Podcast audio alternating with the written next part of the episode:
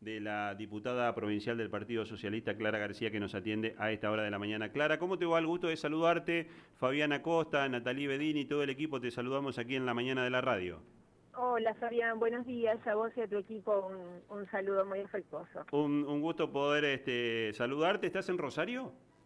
Estoy en Rosario, acabamos de terminar el acto por el día en el cual se conmemora el primer izamiento de la bandera, ¿eh? 27 de febrero aquí en las barrancas del Paraná, así que por eso demoré un poquito también la conexión. agradecerte, sabemos que había una, una actividad. Eh, te cuento que si podemos, nosotros cerca del cierre de programa, estamos conversando con el presidente del Instituto Belgraniano Nacional, que se llama Manuel Belgrano y es el chosno nieto del creador de la bandera. Claro, sí, lo conocemos, ha venido muchas veces a nuestra ciudad, porque bueno, claro, acá están las raíces de, una de las grandes obras de Belgrano, porque lo conocemos por ser el creador de la bandera, pero la verdad que economista, abogado, militar, un tipo tan...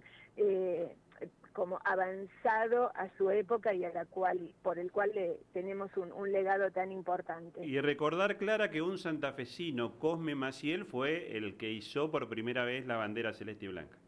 Sí, y Catalina Echevarría, la primera mujer que la cosió y que también estuvo. así que va, va para todas las mujeres desde aquel momento estar presentes en los hechos importantes de la vida política. Hiciste bien porque te cuento, yo estoy sentado en una mesa aquí en la radio con cuatro mujeres y se fue una.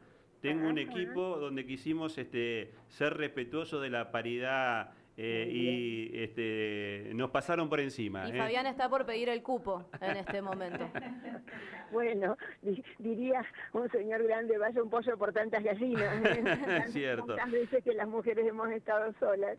Clara, bueno, consultarte este, de, lo que está pasando en, la provincia. primera consulta que nos surge es, este, el miércoles estaba previsto el comienzo eh, de clases. Se había definido, creo que con eh, buena antelación, lo que iba a ser el ciclo lectivo 2023, pero otra vez no hubo acuerdo entre los gremios docentes y el gobierno provincial y habrá paro miércoles y, jueves. No, no comienza nuevamente el, eh, las clases en Santa Fe. ¿Cuál es tu, tu visión? Bueno, es un eslabón más de esta cadena de improvisaciones que el gobernador eh, nos tiene acostumbrados, ¿no? Eh, falta de planificación, falta de equipos que dialoguen, falta de eh, escucha activa, porque sinceramente cuando uno quiere encontrar un acuerdo, la mesa de diálogo a la que llama no es para cumplir y para sacar una foto, sino que es para realmente abrirse a opiniones diversas. Y la verdad que este gobierno no lo ha hecho, en especial el Ministerio de Educación, ha escuchado muy poco a los directivos, a las docentes y docentes, a los gremios.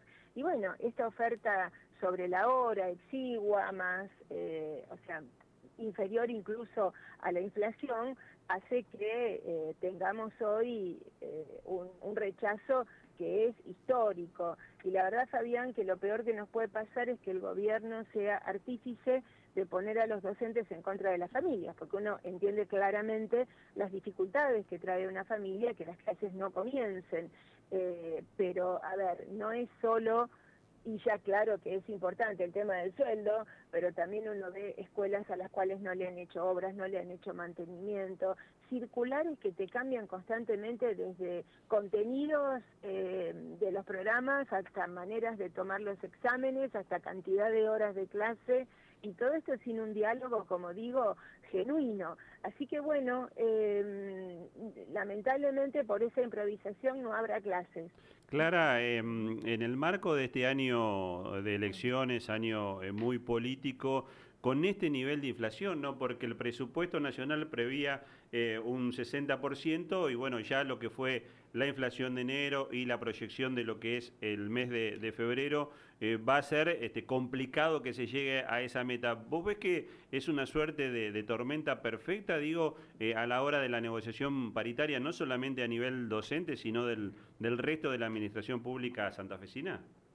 Sí, fíjate que ni siquiera le hicieron la oferta a ATE y a OPCN, a otro de los dos gremios fuertes, digamos, de, eh, este, los empleados públicos, en cadena viene después la gente de FESTRAM de los municipios. Eh, y la verdad que con una inflación como la que vivimos no podemos pensar en cortar el hilo por lo más delgado, eh, que es justamente el sueldo de los trabajadores. Así que ojalá ya sobre el fin de ciclo, sobre la culminación de este gobierno, encuentren un grado de sensibilidad que permita...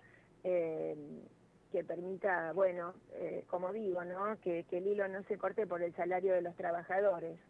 Clara, de este lado Natalie Bedini la saluda. Eh, quería cambiarle un poco de tema acerca de algo que preocupa sin dudas y ocupa a los santafesinos y santafesinas y es el tema seguridad. En el marco de un año electoral también es un tema importante para quienes van a proponerse a, distintos cargos en la provincia, cómo van a afrontar este tema. Y hay algo latente en la legislatura y tiene que ver con la ley de emergencia en seguridad y para el servicio penitenciario. Ahí uno ve que hay ciertos acuerdos del arco opositor en esto que se va formando como el frente de frentes. ¿Qué nos podés contar acerca de esta discusión que se va a llevar adelante en los próximos meses en la legislatura y cómo se están armando para, para poder discutirla.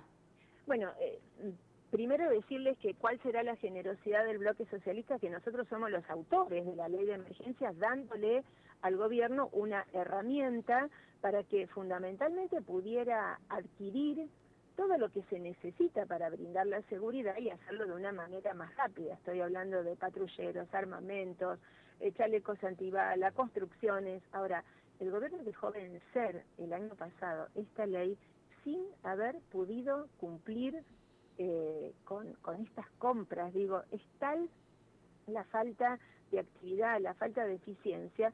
Miren, sobre la hora es anecdótico, pero los pinta de cuerpo entero. Quisieron cubrir la partida con cualquier compra que andaba dando vuelta y tienen ocho observaciones en el Tribunal de Cuentas.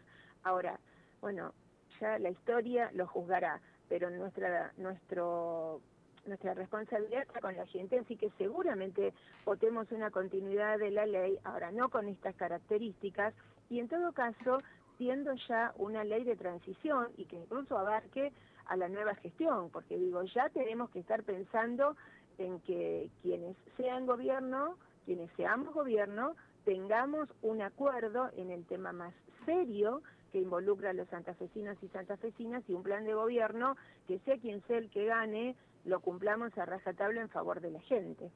Sin dudas. Y mencionás algo muy importante que es quienes seamos gobierno. Esto quiere decir que están viendo una oportunidad en lo que respecta al ámbito electoral en poder eh, ganar las elecciones este año y ocupar el Ejecutivo Provincial. ¿Qué podés contarnos acerca de la formación de este frente de frentes? ¿Participan, no participan? Eh, ¿Qué estás viendo? ¿Cuáles son los acuerdos principales que tienen y qué propuestas van a llevar adelante? Bueno, primero decirte que el socialismo ha sido siempre un motor de acuerdos, de síntesis, de frentes, de alianzas. Forma parte de nuestra manera de hacer política en diálogo, en momentos donde la grieta parece que hubiera roto eh, esta capacidad de sentarse con un adversario y que eso no sea una deslealtad, sino que sea un modelo constructivo para solucionar los problemas de la gente. Así que para nosotros dialogar con otros partidos es natural, lo estamos haciendo de una manera orgánica. No me gusta pensarlo como un frente anti-Perotti, pero en realidad estamos todos los partidos, salvo eh, el de este gobernador que realmente va a terminar su gestión eh, con, con el recuerdo de haber incumplido cada una de sus promesas. Así que con generosidad estamos construyendo un frente. Ustedes saben que el calendario electoral se conoció hace muy poquitos días. Recién el 7 de mayo eh, vence la presentación de esos frentes, así que vamos a seguir trabajando por una muy buena propuesta para Santa Fe. Clara, en las, en las pasos aquí en Santa Fe, eh, la idea es que el socialismo presente eh, candidatos eh, en, todas las, listas, digamos, en nominaciones, eh, tanto a nivel local como provincial. Sin duda, nosotros tenemos el legado del Partido Socialista sobre nuestros hombros y lo llevamos con responsabilidad y con alegría y con entusiasmo. Así que claro que vamos a tener candidatos y candidatas en todas las categorías, en toda la provincia. ¿Y en ese marco Clara García puede llegar a ser una de las candidatas a gobernadora en la provincia? Bueno, vamos a estar con nuestros mejores hombres y mujeres en los lugares eh, que sean como digo, mejores para, para cada una de las realidades. Así que puedo decirles que mi partido va a ser protagonista eh, y que yo estoy trabajando fuertemente también. Clara, agradecerte como siempre la, gentileza a vos y a, todo tu equipo. A ustedes, gracias. Chau, chau. Hasta la diputada provincial Clara García recién terminaba el acto allí en Rosario.